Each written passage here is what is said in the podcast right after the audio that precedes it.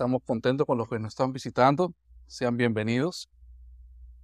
Y que también hoy el Señor, pues en su misericordia, también les habla a través de la palabra de Dios, como a todos nosotros, y que seamos edificados por la palabra de Dios. Vamos a abrir nuestras Biblias para continuar con nuestra predicación expositiva en el libro de Romanos capítulo número 4. Esa es la sección donde ahora nos encontramos, ¿verdad? En Romanos capítulo número 4. Es una sección en la cual estamos prosiguiendo en el tema que Pablo, el apóstol Pablo, nos está enseñando con respecto a cómo el hombre se justifica por medio de la fe en quién? En Cristo. Eso está todo el capítulo 3 y ahora el capítulo 4. La semana pasada, pues proseguimos con, con esa hermosa ilustración que Pablo nos llevó con la vida de Abraham. ¿Se acuerdan? Entonces, vemos que Pablo está siendo bastante enfático y el deseo de que entendamos bien cómo el hombre se justifica porque esa es la importancia por el cual en estas últimas enseñanzas de capítulo 3 y capítulo 4 poner suma atención para poder todos nosotros tener esta comprensión por la gracia de Dios. El capítulo 4, que es del 1, como ustedes ven en sus Biblias, el capítulo 4, del 1 al 25. Mencionamos la semana pasada que lo estamos dividiendo por pequeños bloques para ir desglosando cada sección. Todo nuevamente está basado en el tema de la justificación por medio de la fe en Cristo Jesús, lo que el Señor nos da con su regalo de la salvación. La semana pasada hablamos de Abraham y la justificación, versículos del 1 al 5, y también David y la justificación. El ejemplo que da eh, de Pablo de David y la justificación, versículo 6 al 8. Hoy día, en esta mañana, en la gracia de Dios, si nos permite, vamos a estar exponiendo de los versículos del 9 al 12. Versículos del 9 al 12. Y el tema de las enseñanzas, el cual que ustedes están viendo en la pantalla, es ahora la circuncisión y la justificación. Si ven, todo va hablando, es la justificación, la justificación, pero estamos en, la sección de las ilustraciones, Abraham y la justificación la semana pasada, con David y la justificación, hoy la circuncisión y la justificación. Y si el Señor lo permite, la próxima semana estaremos concluyendo con la fe y la justificación en los últimos versículos del 13 al 25. Y de esa manera damos esa breve eh, sinopsis, resumen de lo que hemos venido aprendiendo y hoy vamos a nuevamente a indagar en el tema de la justificación desde otros ángulos para que esto se vaya fundamentando más en nuestras mentes y en nuestros corazones. Vamos a leer ahora la sección que nos corresponde con respecto al tema de la circuncisión y la justificación, versículos del 9 al 12. Leamos la palabra del Señor. Dice el versículo 9, es pues esta bienaventuranza solamente para los de la circuncisión o también para los de la incircuncisión. Porque decimos que a Abraham le fue contada la fe por justicia. ¿Cómo pues le fue contada, estando en la circuncisión o en la incircuncisión. No en la circuncisión, sino en la incircuncisión. 11. Y recibió la circuncisión como señal, como sello de la justicia de la fe que tuvo estando aún incircunciso, para que fuese padre de todos los creyentes no circuncidados a fin de que también a ellos la fe les sea contada por justicia, y Padre de la circuncisión para los que no solamente son de la circuncisión, sino que también siguen las pisadas de la fe que tuvo nuestro padre Abraham antes de ser circuncidado. Señor bendito en esta mañana.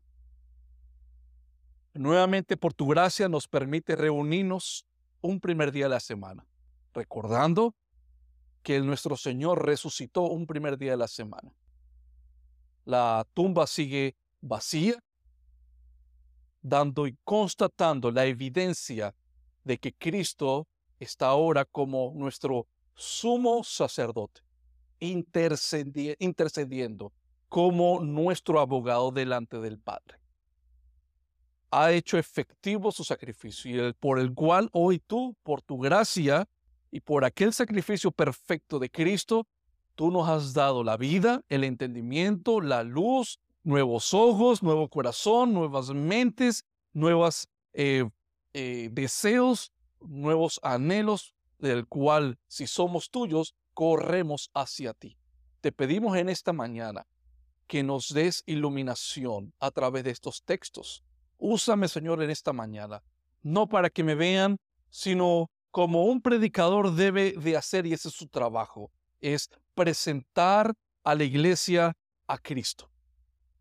Que tengan un encuentro contigo por medio de la palabra, porque escucharemos tu voz audible y esa voz es la que está plasmada en las preciosas hojas de las santas escrituras, que tú has conservado por generación en generación, porque creemos que tu palabra es sublime, sabemos que tu palabra es sobrenatural, es inspirada de parte tuya para con nosotros, donde nos estás revelando tu voluntad para que sepamos quién eres tú y también que sepamos quiénes somos nosotros y cómo nosotros podemos y debemos acercarnos a ti. No podremos adorarte jamás a nuestras propias expectativas, bajo nuestros propios reglamentos, porque eso sería un, un fuego extraño delante de tu presencia.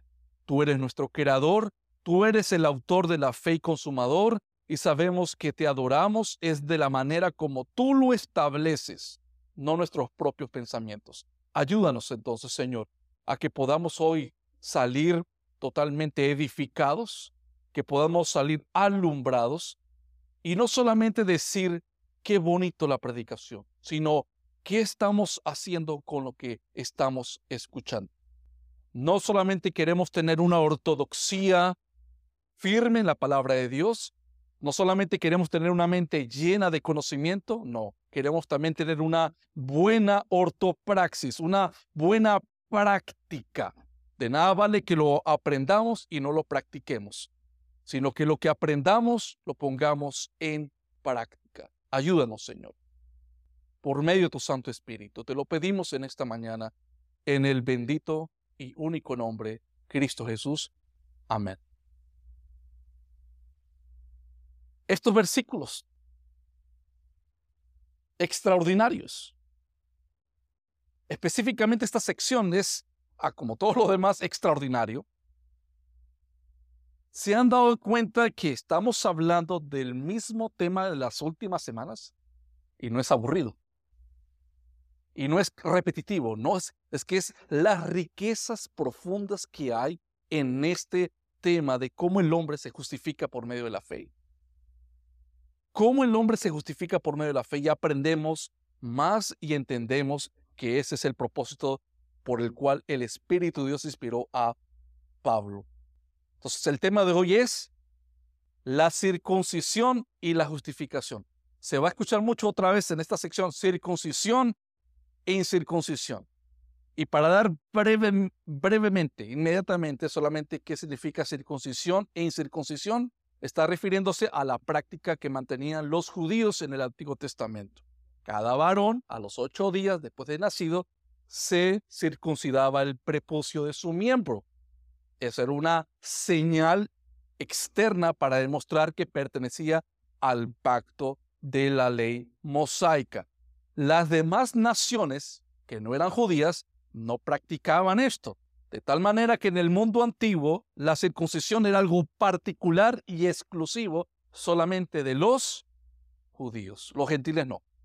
Pero como estamos hablando ahora que la muerte de Cristo ha sido suficiente para que ahora los gentiles, nosotros, podamos entrar a la familia de Dios, eso es un tema muy importante, al menos para la mente del judío, en qué posición queda la circuncisión. Eso lo hablamos hace varias semanas, pero desde otra perspectiva. Entonces, esto va a volver a, quiero a, fundamentarse más, más hoy en esta mañana. Versículo número 9.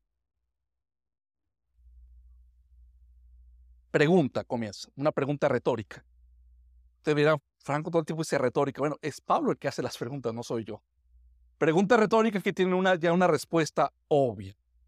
Dice Pablo, es pues esta dicha, este gozo, lo que significa bienaventuranza, esta bendita dicha, felicidad, es pues esta bienaventuranza solamente para los de la judíos o también es para los de la gentiles, incircuncisión. ¿Cuál es la respuesta? Respuesta, perdón. Porque decimos, porque decimos, dijo Pablo, que a Abraham le fue contada la fe por justicia. ¿Qué es fe? Creer. Ahora surge la pregunta, en esta sección, este versículo 9, los, ¿quiénes son los beneficiarios del perdón y de la justificación? Cuando hablamos de justificación es ser salvados. ¿Quiénes son los beneficiarios? Y esta bendición, preguntamos, ¿es solo para los judíos? ¿Qué es el texto? No. ¿O Dios también la quiere para los gentiles? Dios la quiere para los judíos y también la quiere para los gentiles. Eso es una bienaventuranza. Ese es el Evangelio. El Evangelio es las buenas noticias. Entonces, en el progreso de la argumentación que Pablo nos ha, venido trayendo en estas últimas semanas, el apóstol va a responder ahora la pregunta sobre el momento en que Abraham es justificado. Vamos a irnos al Antiguo Testamento porque ahí vamos a ver cómo es que Abraham, porque dirán, Franco, usted no lo ha dicho, pero queremos ver el texto que en el Antiguo Testamento, antes del inicio de la ley, Dios justifica o salva a Abraham.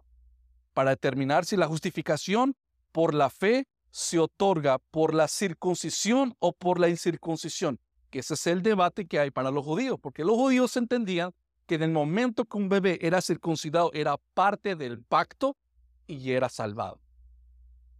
Eso es lo que tenía en la mente el judío. Entonces recordemos nuevamente lo que los judíos creían. Por ejemplo, en Hechos Nuevo Testamento, en el libro de los Hechos, capítulo 15, versículo número 1, que dice, entonces algunos venían de Judea, la capital de Israel, entonces algunos venían de Judea y enseñaban a los hermanos cristianos, si no os circuncidáis conforme al rito de Moisés, no podéis ser sal.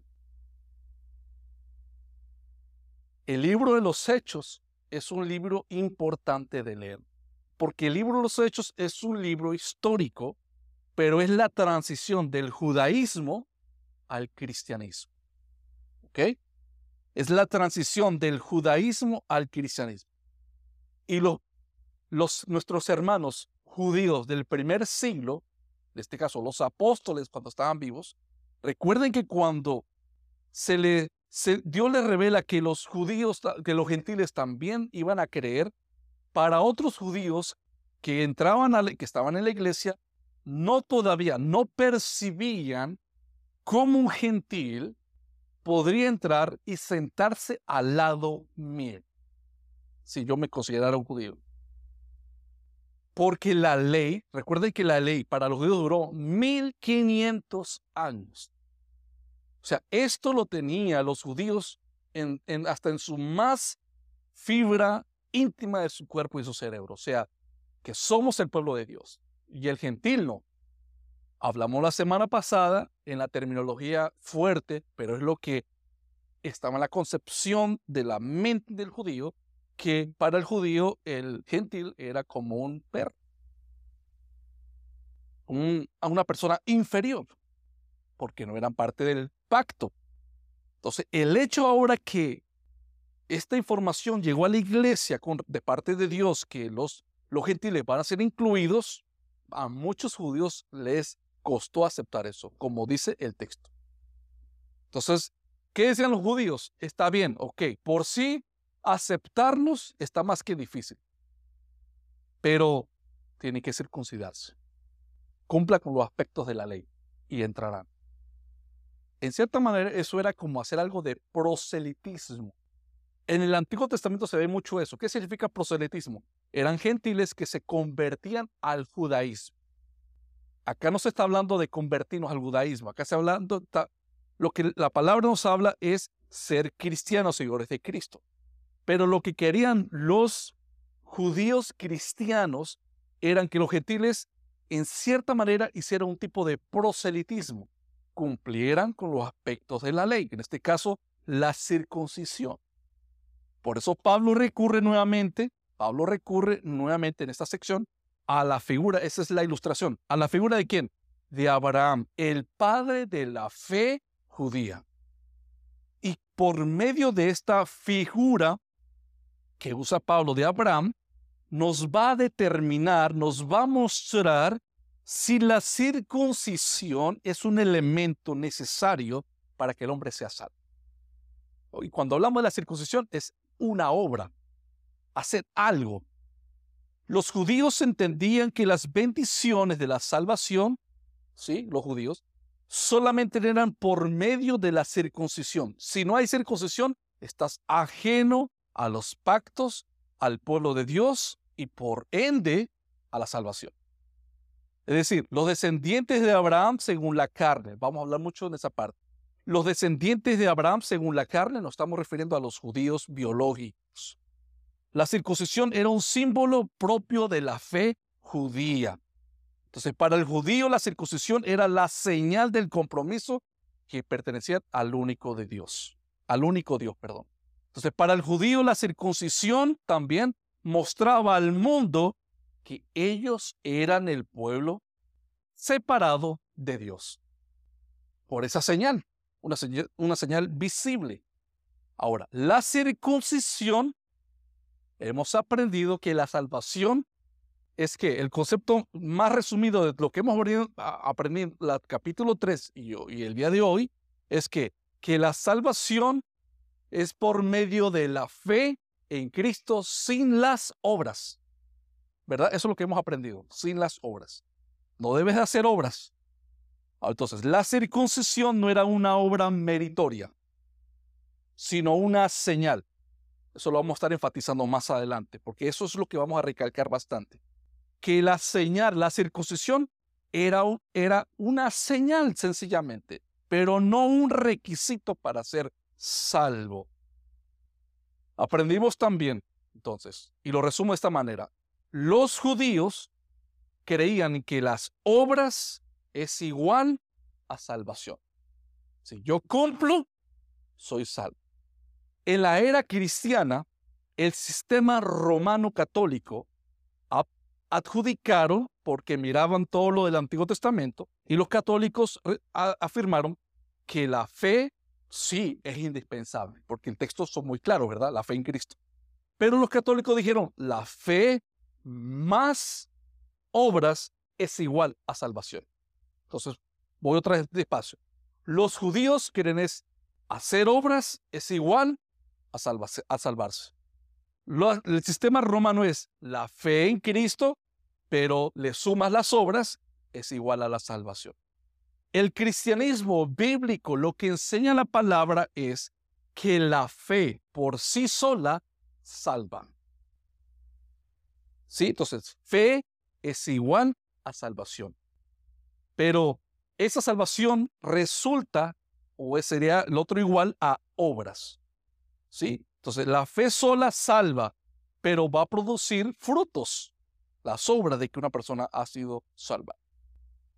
Pablo recalca nuevamente que la justificación o la salvación es por la fe solamente. Miren lo que dice Génesis. Génesis capítulo 15, versículo 6. Cuando habla, cuando el Señor justificó a Abraham, el padre de la fe. ¿Qué dice el texto? y creyó a Jehová. ¿Quién? Eso luego lo pueden investigar, los versículos lo pueden leer en sus casas, todo lo primero del capítulo, es por el tiempo. Y creyó a Jehová. ¿Quién creyó? Abraham. Y le fue contado por justicia. ¿Lo ven? Creyó a Jehová y le fue contado por justicia. Abraham representaba para los judíos el inicio de un pueblo. En el momento de que Abraham, luego más adelante, él se circuncidó por orden de Dios, él inició el pueblo separado de las demás naciones y con características totalmente lógicamente distintas. Entonces, la circuncisión era la marca visible de esta condición en el Antiguo Testamento, porque la voluntad de Dios es que el pueblo sea diferente, no mejores, porque no somos mejores. O sea, la Biblia, y eso es lo que le ha costado entender al judío, que cuando Dios escoge a Israel como su pueblo, en ningún momento entiendo que eran mejores que los gentiles, porque hemos analizado de que el trasfondo de Abraham, antes que Dios lo llamara, él había provenido de Ur de los Caldeos. También era un gentil pagano. Adoraba a otros dioses. Dios derramó gracia, lo escogió y de ahí nace un pueblo. Pero ahora el pueblo tiene una función y es que debe marcar una pauta, una diferencia. No que sean mejores, sino que son diferentes. Ahora, por tanto, Abraham entonces marcó una división de la humanidad en dos. De ahí nace todo. La humanidad está dividida en dos, en los circuncisos y los incircuncisos. Eso es todo. Los circuncisos y los incircuncisos. Los judíos, y por eso es que la palabra habla, habla de los judíos y el resto lo llama gentiles. En ese gentiles están egipcios, edomeos, etcétera, las naciones antiguas incluso presentes el día de hoy. Judíos y gentiles. Los primeros pertenecían al pueblo de Dios, los circuncisos. Los segundos vivían, ¿de qué manera? ¿Qué pasó entonces? Si Dios llamó a Abraham y comenzó a levantar el pueblo, ¿qué pasó con los demás? Quedaron abandonados por Dios para que vivieran bajo sus propios caminos, viviendo en su libertad, pero en una libertad la cual estaba afectada por el pecado, viviendo en perdición nosotros, para ir aplicando un poquito y entendiendo estos textos, estas partes, lo que vamos a ir eh, exponiendo, en nuestras vidas pasadas, cuando no conocíamos a Dios, estábamos abandonados, caminando por nuestros propios rumbos, totalmente sumergidos en el pecado. Si no ha sido por la gracia de Dios que nos ha llamado y nos ha regenerado y nos ha dado la fe para ser salvados, estuviéramos haciendo lo mismo. Y no solamente haciéndolo, sino que nos gozábamos de estar haciendo lo que hacíamos en el mundo. Ahora, la pregunta es con esto, ok, Franco me dirá, la circuncisión es igual que señal o una obra, no vale ya. Ahora, una pregunta muy obvia ahorita es, hermano, en el Nuevo Testamento, ¿cuál sería la marca visible para nosotros? Si para el Antiguo Testamento un judío, la señal era la circuncisión, ¿cuál es la señal para nosotros? ¿Qué creen ustedes? ¿Cuál es la marca visible? ¿Cómo, cómo podemos demostrar al mundo que somos cristianos? Hay una señal también. Obras. Pero recordemos esto, vuelvo a repetir y enfatizar. Así como en el Nuevo Antiguo Testamento nos está demostrando Pablo, citando el texto de Génesis 15, eh, siendo enfático de que Abraham fue justificado por la fe. Primero vino la fe, el regalo, y luego vino la señal. O sea, ese es como el sello que confirma lo que se ha declarado. Vamos a exponer más. Pero nos vamos a trasladar al Nuevo Testamento para que vean una contraparte de lo que estamos hablando en el capítulo 4 que Pablo está diciendo, ya anunciando en cada momento es, la salvación es sin obras. ¿Estamos de acuerdo? La salvación es sin obras. Van a ver en el libro de Santiago ahora, parecerá, pero no lo es, contrario o contradictorio. Y lo es, vamos a leer varios textos, pero lo, he partido así para que la pantalla se vea las letras más grandes y podamos leer bien. Santiago capítulo 2, es todo el capítulo 2. Hermanos míos, ¿de qué aprovechará si alguno dice que tiene fe? ¿De qué estamos hablando? Que la fe sola es la que salva. Mira lo que dice Santiago. Hermanos míos, ¿de qué aprovechará si alguno dice que tiene fe y no tiene obras? ¿Podrá la fe salvarle? Ustedes dirán, ya va, hermano. Esto, ya comenzando, esto está como contrario a lo que, a lo que Pablo está diciendo en Romanos. ¿Podrá la fe salvarle? Está preguntando. 15. Después que se hace esa declaración, viene una ilustración. Pablo da una ilustración. ¿Cuál es la ilustración? Mire lo que dice en el 15. En el contexto de los hermanos de la iglesia. Y si un hermano o una hermana están desnudos y tienen necesidad de mantenimiento de cada día, y si alguno de vosotros le dice, por la fe, ir en paz, caliéntense y saciaos, pero no les dais las cosas que son necesarias para el cuerpo, ¿de qué aprovecha? Vemos un hermano, entonces lo que está diciendo es con necesidad. Y tú le dices, hermano, yo te entiendo, pero ¿sabes que Ten fe. Las palabras son correctas. Atención, las palabras correctas. Ten fe, confía en el Señor. Pero yo viendo que tiene necesidad de comer y no le doy, y solamente lo lleno de, de mis palabras, ¿qué dice? ¿De qué aprovecho? Siguiente sección. Así también la fe. Si no tiene obras, es muerta en sí misma. 18. Alguno dirá, tú tienes fe y yo tengo obras. ¿Sí? Uno podrá adjudicarse, no, pero es lleno de fe, yo tengo, nadie me mueve de esta roca de seguridad que tengo la fe. Y el otro tiene obras. Entonces dice, muéstrame tu fe sin tus obras. No se puede. ¿Estamos de acuerdo? Dice, muéstrame tu fe sin tus obras.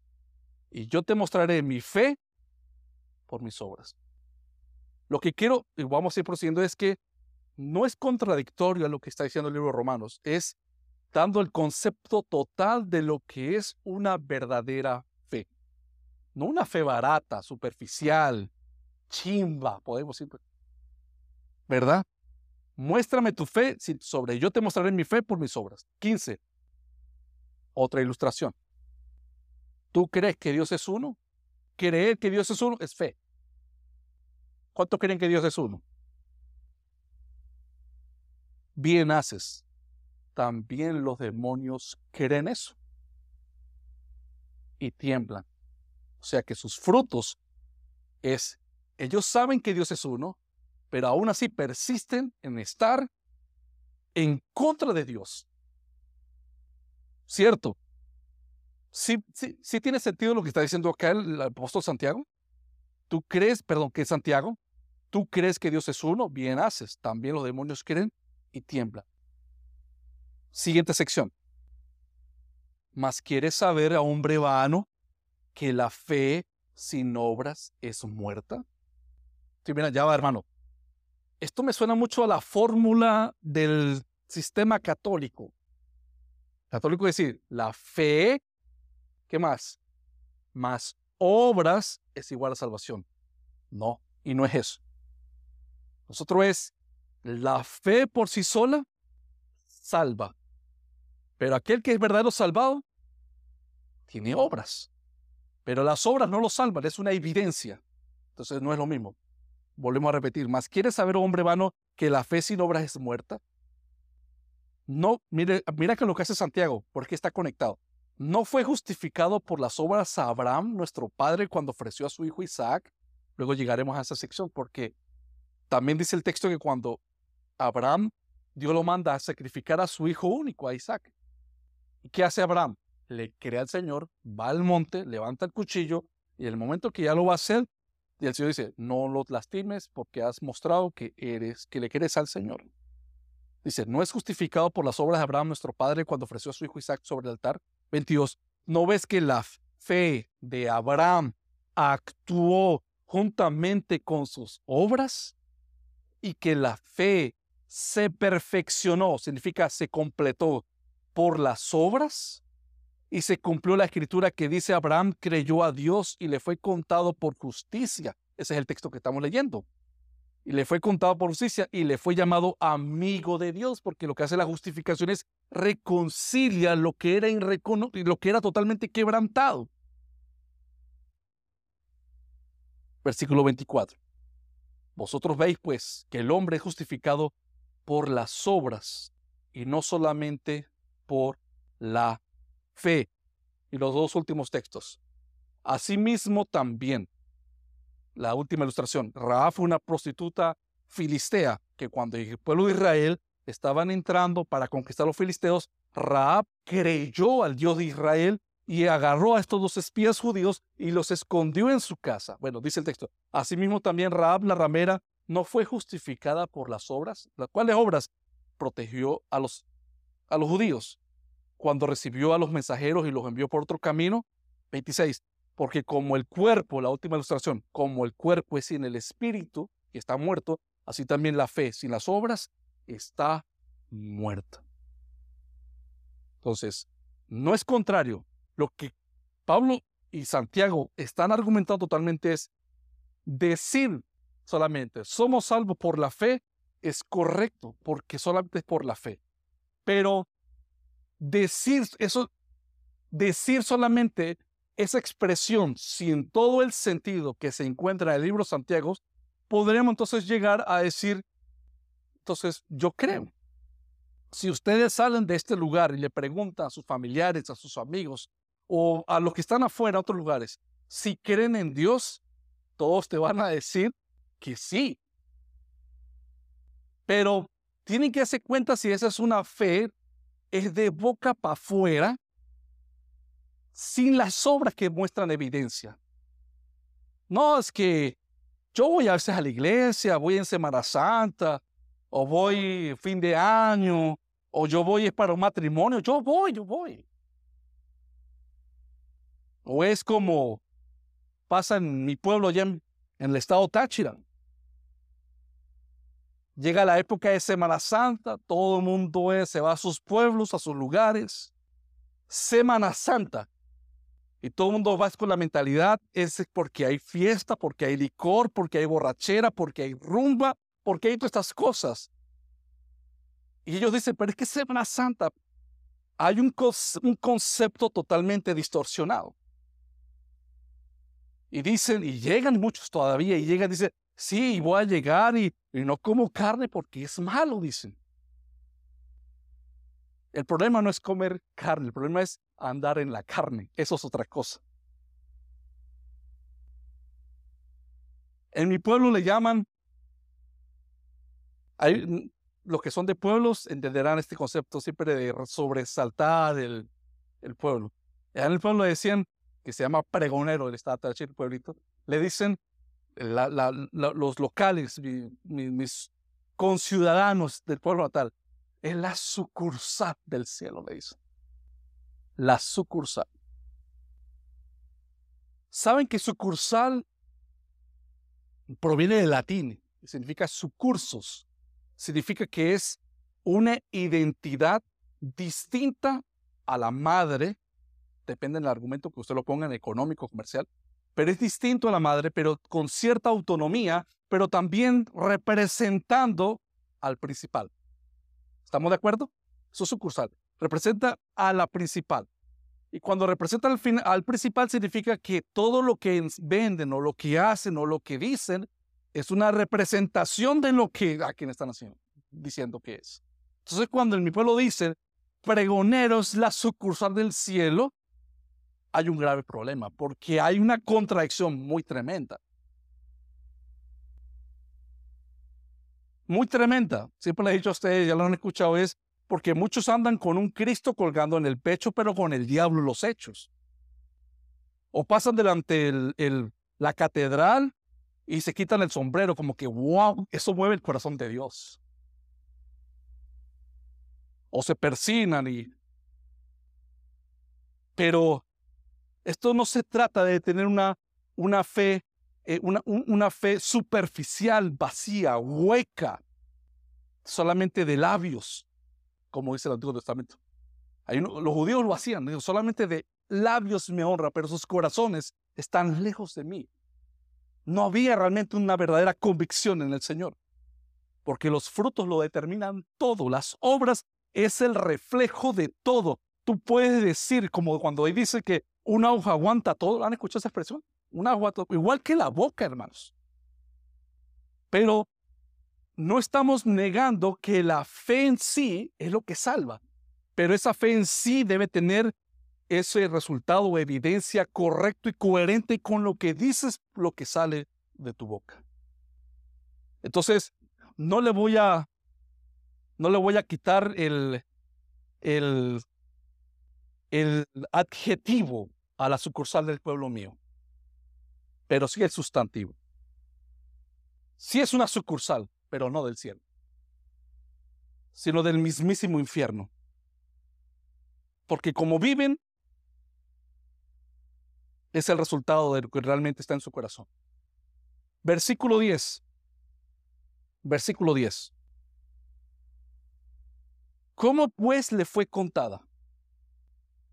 O sea, ¿cómo le fue contada esta fe a, a Abraham? Perdón estando Abraham en la circuncisión o en la incircuncisión. Acá está la clave. Porque es verdad que Abraham se circuncidó. El punto es que estamos hablando en qué momento es que Abraham recibe la justificación. ¿En qué momento? Entonces dice la pregunta, ¿estando en la circuncisión o en la incircuncisión? Dice, no en la circuncisión, sino en la incircuncisión, porque la justificación de Abraham fue antecedente o fue antes o fue pre de la circuncisión. Esta es la conclusión que se alcanza de ver en la cronología del libro de Génesis. ¿Sí? Recuerden que Abraham tenía 99 años cuando se circuncidó. Y ese mismo día circuncidó también a su hijo Ismael. Miren lo que dice Génesis 17, 24. Perdón, ahí está. Era Abraham de edad de qué? 99 años cuando circuncidó la carne de su prepucio. 25. E Ismael, su hijo, era de 13 años cuando fue circuncidada la carne de su prepucio. Entonces recordemos también que cuando Abraham fue circuncidado por la fe, perdón, fue justificado por la fe en el tiempo en que Dios hizo pacto con él, Ismael, cuando hizo, Dios lo justificó, Ismael no había nacido todavía. Entonces, entre el momento de la justificación, cuando Dios le dice, te justifico, eres mío, te he salvado, y el momento donde viene la obra que Abraham se circuncida, ah, pasan aproximadamente unos 14 años. Por consiguiente, Pablo está dando el argumento para que el judío vea en qué momento es que Abraham es justificado. Era gentil todavía fue salvado fue por el regalo de Dios, porque creyó. Entonces la circuncisión para Abraham era simplemente, para Abraham, era simplemente una señal externa que acreditaba su fe y que pertenecía a Dios porque había sido elegido por Dios. Luego la misma señal pasó a su descendencia. Todos los judíos que nacían pues ya fueron circuncidados. Pero en medio de eso, los judíos perdieron en percepción realmente la diferencia que hay con la señal o la obra y cómo es que recibimos la justificación o la salvación, en otras palabras. Ahora, quiero hacer un paréntesis en medio del estudio, porque hay algo importante de lo que estamos estudiando, un paréntesis. Este paréntesis es para que ustedes puedan observar que Abraham tuvo fe en quién? En Dios. ¿Qué es fe? Creer. Y no obstante creer, aferrarme a esa promesa, no moverme de esas promesas y vivir por eso lo que el Señor me ha dicho. Eso es creer. Entonces, y luego Él lo demuestra con la evidencia de sus obras. El paréntesis que estoy haciendo es para mostrar es cómo llegó Abraham a la convicción de tener fe. O sea, ¿por qué tuvo fe? Este es, este es el paréntesis. Porque es importante ver que la señal, la obra, no sirve en absoluto comparado con la justificación de la fe o en el orden, mejor dicho, primero la justificación y termina con la obra, el resultado.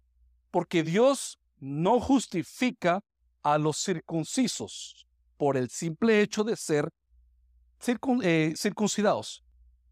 Porque la palabra lo que nos enseña es que el Señor justifica a impíos.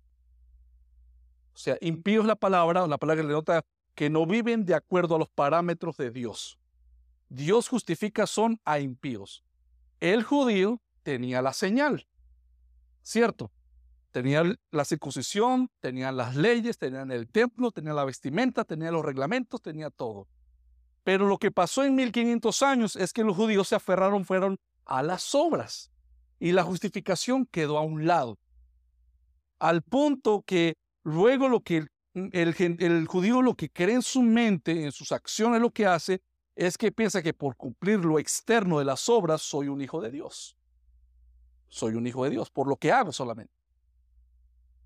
Y en cierta manera, cuando Cristo llega al Nuevo Testamento y hace esa pregunta que tiene con el joven rico, y el joven rico le, siempre le he dicho a ustedes, el joven rico le ilustra esto, el joven rico llega y dice, maestro bueno, ¿qué debo de hacer para obtener la vida eterna? Pregunta directa, le dijo el joven rico.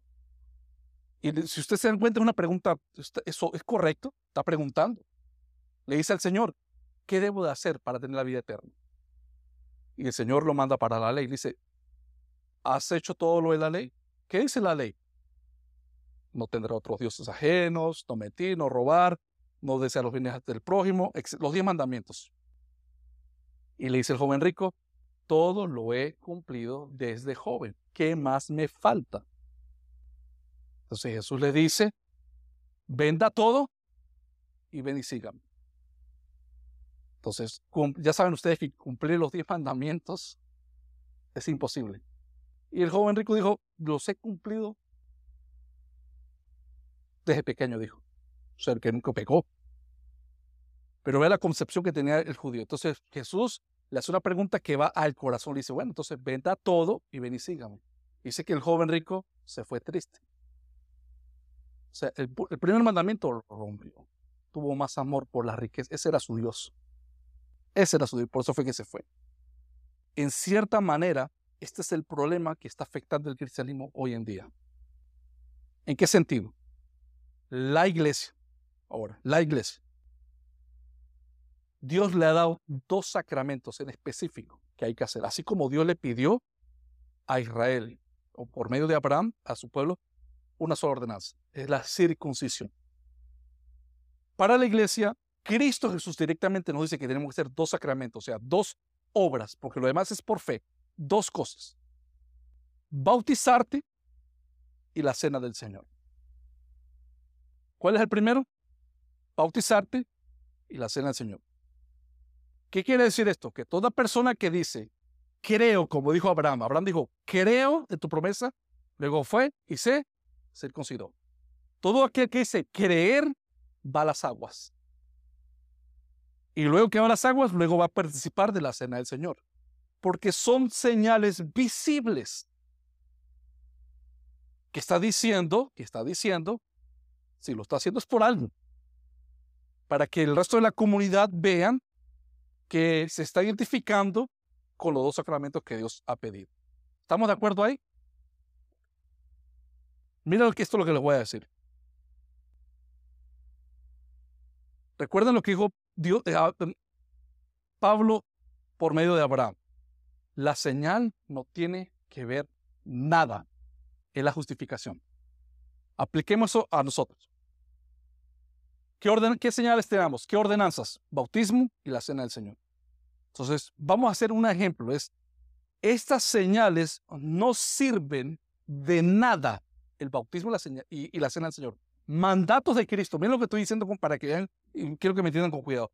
No sirven de nada en cuanto a la justificación por la fe. ¿Qué quiero decir con esto?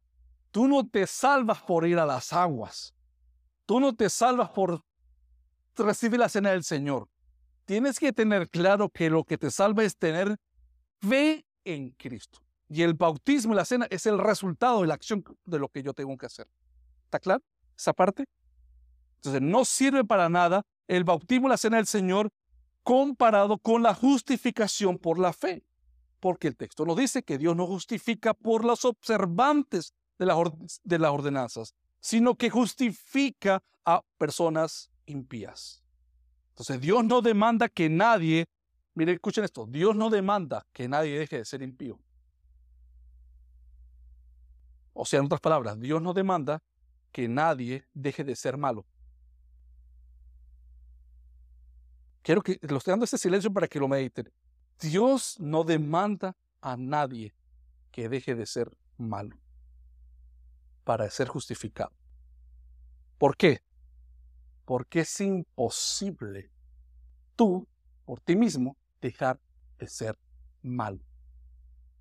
Por eso Él no pide eso. Entonces, en esta última afirmación quiero hacer un, esta, como le este paréntesis para dar claridad a esta afirmación que les estoy diciendo. ¿Cómo llegó a tener fe a Abraham en Dios? ¿Cómo Dios le puede pedir algo si el hombre es malo y no puede hacer? Me explico. ¿Cómo Abraham pudo ir a Abraham y creerle? Si es malo, o mejor dicho, la raza humana es mala. Acá donde viene algo que se conoce como que, y hay este debate, el cristianismo está igual, en esta, en esta porción que ahorita voy a declarar, el cristianismo está en estos dos, en cualquiera de estas dos posturas. Por un lado, hay una postura que enseñan que la fe es primero. O sea, tengo que tener fe. Y si yo tengo fe en el Señor, entonces tengo regeneración. ¿Qué regeneración? Nacer de nuevo. El requisito que el Señor pide, nacer de nuevo. Entonces, repito, hay un sector del cristianismo que cree que hay que tener fe para que luego puedas nacer. Y hay otro sector del cristianismo que cree que hay que nacer para luego creer. Entonces, para muchos esto es, y ahí está basado el cristianismo, en esos dos puntos, en cuanto a este tema. Ahora, en otras palabras, primero creo y luego me salvo, o el Señor primero me salva y me da vida y luego viene la fe. En otras palabras más sencillas. Entonces, ¿qué? ¿Primero tengo fe o el Señor me salva o primero me salva y luego tengo fe? ¿Qué creen ustedes? Bueno, voy a citar al teólogo, porque lo, cita, lo va a hacer mejor que yo, teólogo Wayne Gruden, en su definición en la fe. Cito, por un lado, la fe trata de una confianza o dependencia en Dios basada en el hecho de que le tomamos su palabra, le creemos en lo que él ha dicho. Eso es fe. Por otro lado, la palabra regeneración es un acto secreto de Dios en el que nos imparte nueva vida espiritual. A veces a esto se le llama nacer de nuevo. Fin de la cita. Jesús le dijo a Nicodemo, si quieren entrar al reino de Dios, ¿qué le dice? No le dijo que tiene que tener fe, tienes que nacer. Ese es el texto que quiero usar ahora en este, en este, en este paréntesis.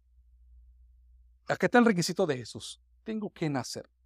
Y hemos, hemos argumentado, hemos ilustrado que cuando Jesús le dice esto al doctor de la ley, Nicodemo, tiene que volver a nacer. Nicodemo lo que entendió por su literalismo, es que, ¿cómo me puedo yo hacer otra vez bebé y meterme en el vientre de mi madre para volver a nacer?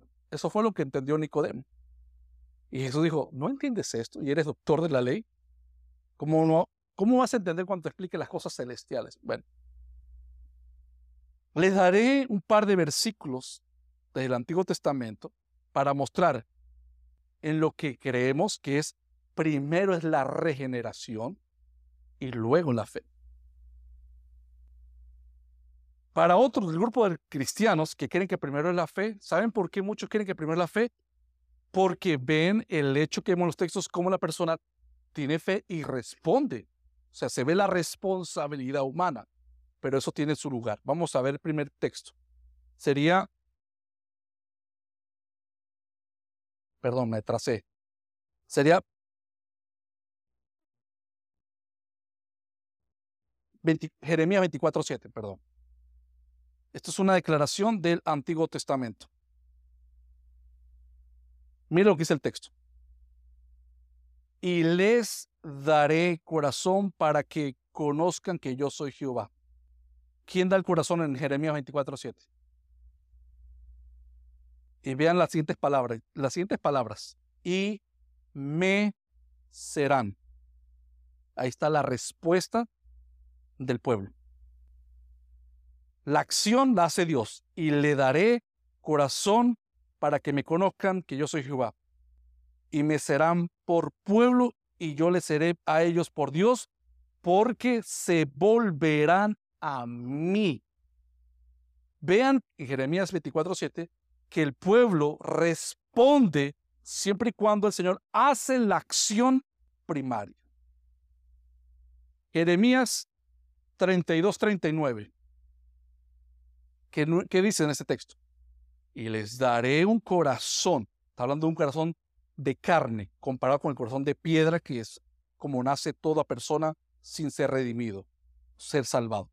Les daré un corazón y un camino para que me teman. El temer a Dios es una respuesta de lo que ya Dios ha hecho primeramente en mí. Les daré un corazón y un camino para que me teman perpetuamente, para que tengan bien ellos y sus hijos después de ellos. Y el texto más que usted muchos ya lo han escuchado, Ezequiel 36, 26. ¿Cómo comienza? Os daré corazón nuevo y pondré espíritu nuevo de vosotros y quitaré de vuestra carne el corazón de piedra y os daré un corazón de para que sienta, para que es lo que es estar vivos. Y pondré dentro de ustedes mi espíritu y haré que andéis en mis estatutos y que guarden mis preceptos o leyes y los pongáis por obra. Hasta la causa y el efecto. A esto en la teología se le llama como un acto monergista. El acto monergista es que Dios hace la acción, habilita al hombre para que el hombre responda. Entonces, ¿qué es lo que vemos en estos pasajes que les he mencionado? ¿Qué ven en común? Es que Dios es el agente activo. Es Dios quien concede el nuevo nacimiento, el nuevo corazón, el nuevo espíritu. Es la soberanía del Señor quien hace, da esa fe. Dios lo hace porque el ser humano caído Escuchen bien, porque a usted le dice que Dios no exige en absoluto que el hombre deje de ser malo, porque el hombre no puede dejar de ser malo. Entonces, Dios lo que hace es que al hombre muerto caído, que es incapaz, cambiar de su, de su esclavitud, de su maldad, hacerlo de su propia cuenta. Romanos 3:11. ¿Qué dice? Está hablando de toda la humanidad, acá adentro también Abraham. No hay quien entienda y no hay quien busque a Dios si no creemos en el Señor, tú entras en este texto bíblico, aunque digas que no, aunque digas que no, que no lo crees, es lo que el Señor dice en su palabra. No hay quien entienda, no hay quien busque a Dios. Por voluntad tuya propia, ni yo busco a Dios, ni tú lo haces. ¿Por qué? Porque somos malos, o en otras palabras, estamos muertos espiritualmente. Romanos 8:7 por cuanto los designios de la carne o los frutos de la carne son que toda aquella persona que ha nacido de nuestras amadas madres, naturaleza humana, todo lo que hemos nacido todos nacemos en la carne, muertos espiritualmente. Entonces dice Romanos 8:7, todo lo que son de la carne están en enemistad contra Dios porque no se sujetan a la ley de Dios. Y la última parte, y no pueden. Esa última parte es tremenda. Te está diciendo es, por un lado, que tú dices, no quiero saber nada de las cosas del Señor, esto me aburre, esto me fastidia. Es natural que el hombre responda así, porque esa es su naturaleza. Pero también dices que tampoco pueden. Cuando dice el texto que no pueden, está hablando que entonces el hombre está inhabilitado. ¿Se entiende la palabra inhabilitado? Es como una persona que está metido en una cárcel, le trancas la llave, bota la llave afuera y tú te pares a unos, no sé, 5 o 10 metros y dices, si tú sales de ahí, pues te puedes comer esta, no sé, esta comida. Pero tienes que salir de ahí. Pasará un día, y pasará dos días. ¿Y el, ¿Y el hambre qué va a pasar? Va a aumentar al punto de que él podrá sentir hambre. La pregunta es, si no le abren la puerta, no puede salir. Ahora, pero el texto lo pone más profundo que lo que yo acabé de ilustrar. Porque el hombre no es que tampoco está dentro de una cárcel y está dentro muriéndose de hambre. Quiero libertad. No, el hombre carnal está en la cárcel, pero, pero está muerto ahí metido. O sea, muerto y encarcelado bajo llave. ¿Qué es lo que hace el Señor? El Señor lo que hace es da vida, primeramente, aquel hombre que está en la cárcel, abre la puerta de la cárcel, te saca, te lleva y te da la comida. Eso también, como Arcis Pro una vez lo ilustró, no es que el hombre esté en el mar, como muchos creen. El hombre está en el mar ahogándose. Quiero ser salvado. Y Cristo como que le tira el salvavidas. Y el hombre lo agarra y tiene que forzarse a irse hasta el barco o a la, orilla y para que se salve. Digo, no, no. El hombre ya está muerto y está en el fondo del mar. Muerto ya. Frío. Un cadáver y estaba en el fondo del mar.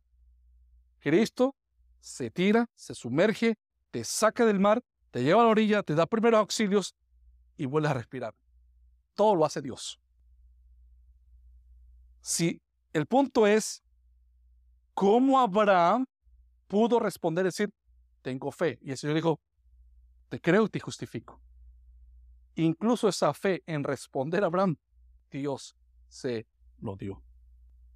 Entonces, estamos en el paréntesis primero la persona cree y luego se, y luego se regenera, o primero el Señor regenera y luego cree. Bueno, el mejor ejemplo de esto, después que le he dicho así, es un texto bíblico. Porque el texto bíblico lo vamos a mostrar acá en Juan. Es la muerte de Lázaro, es un claro ejemplo de lo que estamos hablando. Lázaro, el amigo íntimo de Cristo. ¿Se acuerdan cuando Lázaro llega? Ya tenía, ¿cuántos días muertos tenía Lázaro? Cuatro días, dice, tenía muerto. Tres, cuatro días. Cuatro días tenía Lázaro muerto. Y llega el Señor, y dice el texto. Y habiendo dicho esto, clamó a gran voz, Lázaro, ven fuera. Y el que había muerto salió, atados las manos y los pies, porque lógicamente los vendaban, y el rostro envuelto en un sudario. Jesús le dijo, desátale y déjale ir humanamente hablando, es imposible que Lázaro hubiera respondido al mandato de Dios. ¿Cierto? Hay un cadáver acá. Tienes que levantarte y creer en el mensaje. Y tú le podrás hacer todo lo que tú quieras y tú sabes que la reacción, la respuesta va a ser la misma. Entonces, humanamente hablando, es imposible que Lázaro hubiera respondido al mandato de Cristo porque estaba muerto. No obstante, la palabra de Jesús, cuando lo llamó, tuvo que crear regeneración para que Lázaro pudiera escuchar y atender al llamado del cual el Señor había dado. Entonces, en la salvación del pecador sucede exactamente lo mismo. La nueva vida es la regeneración y Dios regala la vida. Entonces, cuando una persona dice, una persona ya, como Abraham, tengo fe en el Señor, creo en el Señor. La pregunta es, ¿cómo sabes que crees? Porque entiendo. ¿Cómo sabes que entiendes? Porque veo. ¿Cómo sabes que ves? Es que está ahí, está claro, entiendo el mensaje, entiendo yo creo, me aferro a Cristo, nadie me va a sacar de acá. Esto es lo que yo creo. ¿Cómo llegas a ese punto? Por ti mismo. No puedes. Tú respondes, eres tú quien responde. Pero entiende que cuando tú estás respondiendo es porque el Señor previamente hizo el acto sobrenatural. Ahora, eso no es que te regenere y pasa diez años, no, no. Eso es un acto que está conectado entre la regeneración y, el momento de la, respuesta de forma simultánea. Ahí está. Es un misterio, pero ahí está en, en ese punto. Entonces, si nosotros caminamos, respondemos, venimos, cumplimos los dos sacramentos que hay que hacerlo, me bautizo, tomo las cenas del Señor, continúo mi resto de mi vida cumpliendo para el Señor, estás respondiendo por lo que Dios te habilitó para que tú hicieras. Salimos ahora del paréntesis y queremos ver en el versículo número 11, versículo número 11, cuando dice que y recibió la circuncisión como señal, no la salvación, recibió la circuncisión como señal, dice el texto, como sello de la justicia, de la fe que tuvo estando aún incircunciso, para que fuese padre de todos los creyentes no circuncidados a fin de que también ellos la fe les sea contada por justicia. Entonces, la señal, la obra, es solamente la evidencia de la fe que has recibido.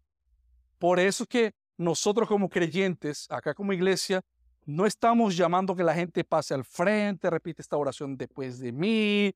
Y hay pastores que se atreven a más que eso, ¿saben? Cuando se paran al frente, repite estas palabras, di conmigo, Señor, te, recibo en mi corazón, quiero en ti, apunta mi nombre en el libro de la vida. Y el pastor viene y le dice, hay mucho de, bienvenido hermano, eres salvo.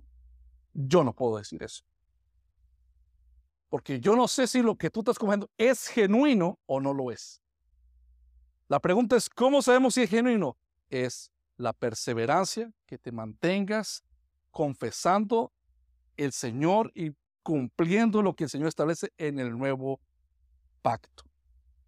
¿Por qué les digo esto? Muchas personas, cuando estoy en Venezuela predicando, en la iglesia, muchas personas fueron a las aguas, se bautizaron. Muchas aguas, muchas personas recibieron la cena del Señor. Hoy no están en los caminos del Señor, muchos de ellos. Otros sí, otros no. La pregunta es qué pasó con ellos. No es que la salvación se perdió, no, es que nunca la tuvieron. Porque el que la tiene, persevera hasta el final. Entonces, y se bautizó, ¿no? Se mojó la cabeza o el cuerpo, eso es todo. Se mojó, eso es todo. Entonces, no, mejor dicho, tengamos el cuidado de no caer como los judíos, de que le demos mayor énfasis a las señales y que podamos autoengañar. Pablo dijo, examínese cada uno como está delante del Señor. Vean si están en la fe, dijo Pablo. Vean. Vean sus acciones. ¿Dónde está tu mente? ¿Dónde está tu corazón? ¿Dónde está, dónde está tu, tu fuerza, como dice la palabra, amar a Dios con toda tu mente, fuerza y corazón? ¿Dónde está eso? Si está más en las cosas de afuera, o en el dinero, o en el trabajo, o en la familia, o está realmente es en el Señor. Y eso no estoy diciendo que vamos a descuidar la responsabilidad. No, no se trata de eso. Se trata es que el Señor está en una categoría única en cuanto que Él podrá pasar lo que pase, temblará, mi familia de un terremoto morirá toda, pero algo yo estoy seguro que si yo soy del Señor, yo jamás podré detractarme de quién es Él. Es imposible de un creyente. Así como es imposible que tú dejes de comer. Porque nuestra naturaleza implica que nos pide el cuerpo que debemos que de comer. De tal manera que un nuevo creyente que nace en el Espíritu es imposible que se detracte de la fe. No está en su nueva naturaleza. ¿Sí entienden lo, lo que quiero tratar de enfatizar terminando el, el mensaje? La señal es evidencia. No creamos que porque vengamos, porque hablamos la Biblia, porque digamos amén. Soy cristiano. Esas cosas hay que hacerlas, pero en el orden correcto. Vean si realmente están creyendo genuinamente en el Señor y las señales solamente dan evidencia de esa fe verdadera. Entonces, Pablo, es muy importante lo que nos está enseñando este versículo. Y último versículo. Hay que seguir las pisadas de la fe de Abraham. Y padre de la circuncisión para los que no solamente son de la circuncisión, sino que también sigue las pisadas de la fe que tuvo nuestro padre Abraham antes de ser circuncidado. Los judíos se jactaban siempre de decir, Abraham es nuestro padre. Jesús los exhorta, Jesús le dice, si ustedes dicen ser los hijos de Abraham, creyeran lo que yo predico. Pero por cuanto no me creen, ustedes no son hijos de Abraham. Y lo, casi que lo linchan al Señor cuando dice esas palabras. Porque para el judío hasta el día de hoy creen que son descendientes de Abraham. Sí son descendientes de Abraham según la carne. Pero la palabra dice que los que son contados como su descendencia son según la promesa, en el sentido, recuerdan que el hijo prometido que Dios le dio a Abraham, hablamos de Ismael, Ismael fue un hijo buscado en la carne entre por Sara y Agar, la, egipcia. Pero el hijo prometido era Isaac. Y, nació, no, hermanos, Abraham estaba viejito y Sara estaba viejita. Y aparte viejita, Sara era estéril. Y el Señor le dice, les daré un hijo. Porque lo importante entender esa expresión es, Abraham nació por obra de Dios perdón, Isaac nació por obra de Dios. De la misma manera lo que dice es que la descendencia de Abraham son todos aquellos que nacen según su voluntad, no en la carne. Por eso dice oh, Romanos 11, no todos los que descienden de Israel son todos israelitas realmente. ¿Hay muchos judíos un día que creen en Cristo? Sí, pero también hay muchos judíos que no creen en Cristo. Podemos decirle que entonces que son ellos justificados porque son de Abraham, porque tienen la circuncisión. No, es lo que Pablo está diciendo, no. Igual que nosotros. No es porque tú te sepas la Biblia de Génesis, Apocalipsis y lo que hemos mencionado, el bautizo, hace las cosas que hay que hacer, eso no te justifica. La justificación es únicamente y exclusivamente por la fe, como Abraham, nuestro padre, lo creó. Si nosotros hemos creído en, Abraham, hemos creído en el Señor por medio de la fe, entonces la palabra nos dice, somos nosotros descendientes e hijos de Abraham. Somos el pueblo de Dios, hijo de Abraham, y de tal manera continuamos prosiguiendo a la meta en Cristo Jesús. Entonces, hermanos, la circuncisión y la justificación, o la señal y la justificación. Las dos no las podemos tampoco separar, según Santiago también. Pero hay un orden. Pablo está enfatizando que la salvación es por la fe.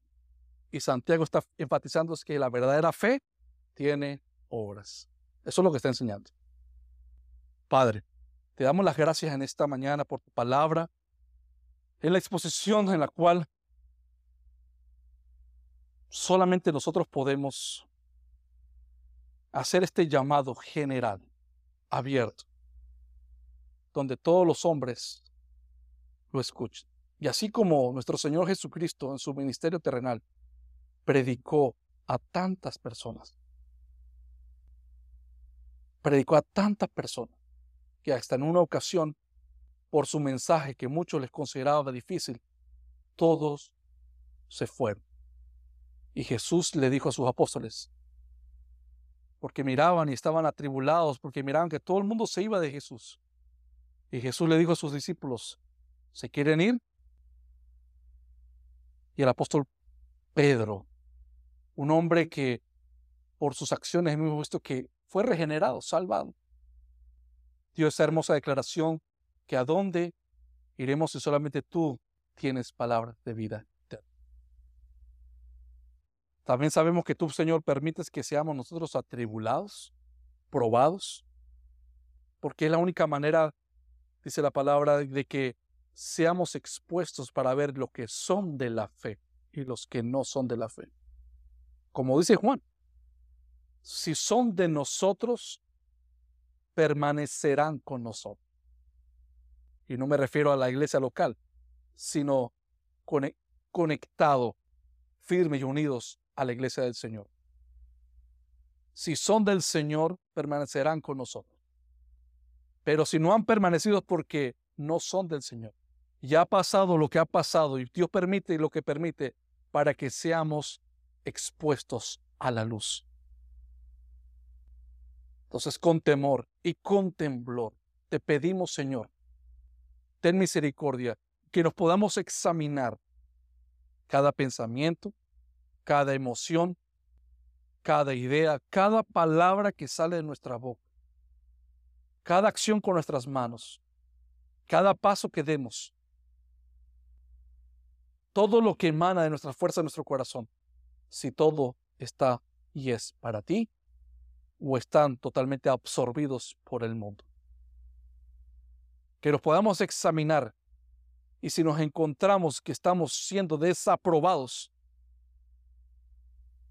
te pido, Señor, te ruego, que en tu gracia les puedas otorgar a cualquiera de ellos que puedan doblar sus rodillas, clamarte salvación, clamarte misericordia y que sean levantados con la convicción de que han sido salvados, que se sacudan luego el polvo de sus sandalias por la caída y prosigan a la meta. Que prosigamos al blanco.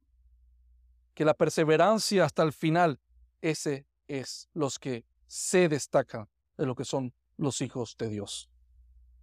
No venir de manera perseverante una semana, o un mes, o un año, o diez años. Es de perseverar toda la vida que nos queda. Y que podamos realmente nosotros ser claros en esta congregación.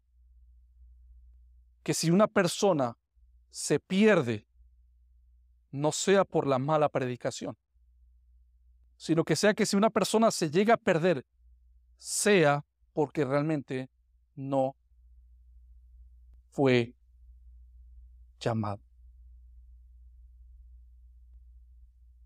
Señor, te pedimos en tu temor que nos mantengas firmes en la predicación de tu palabra.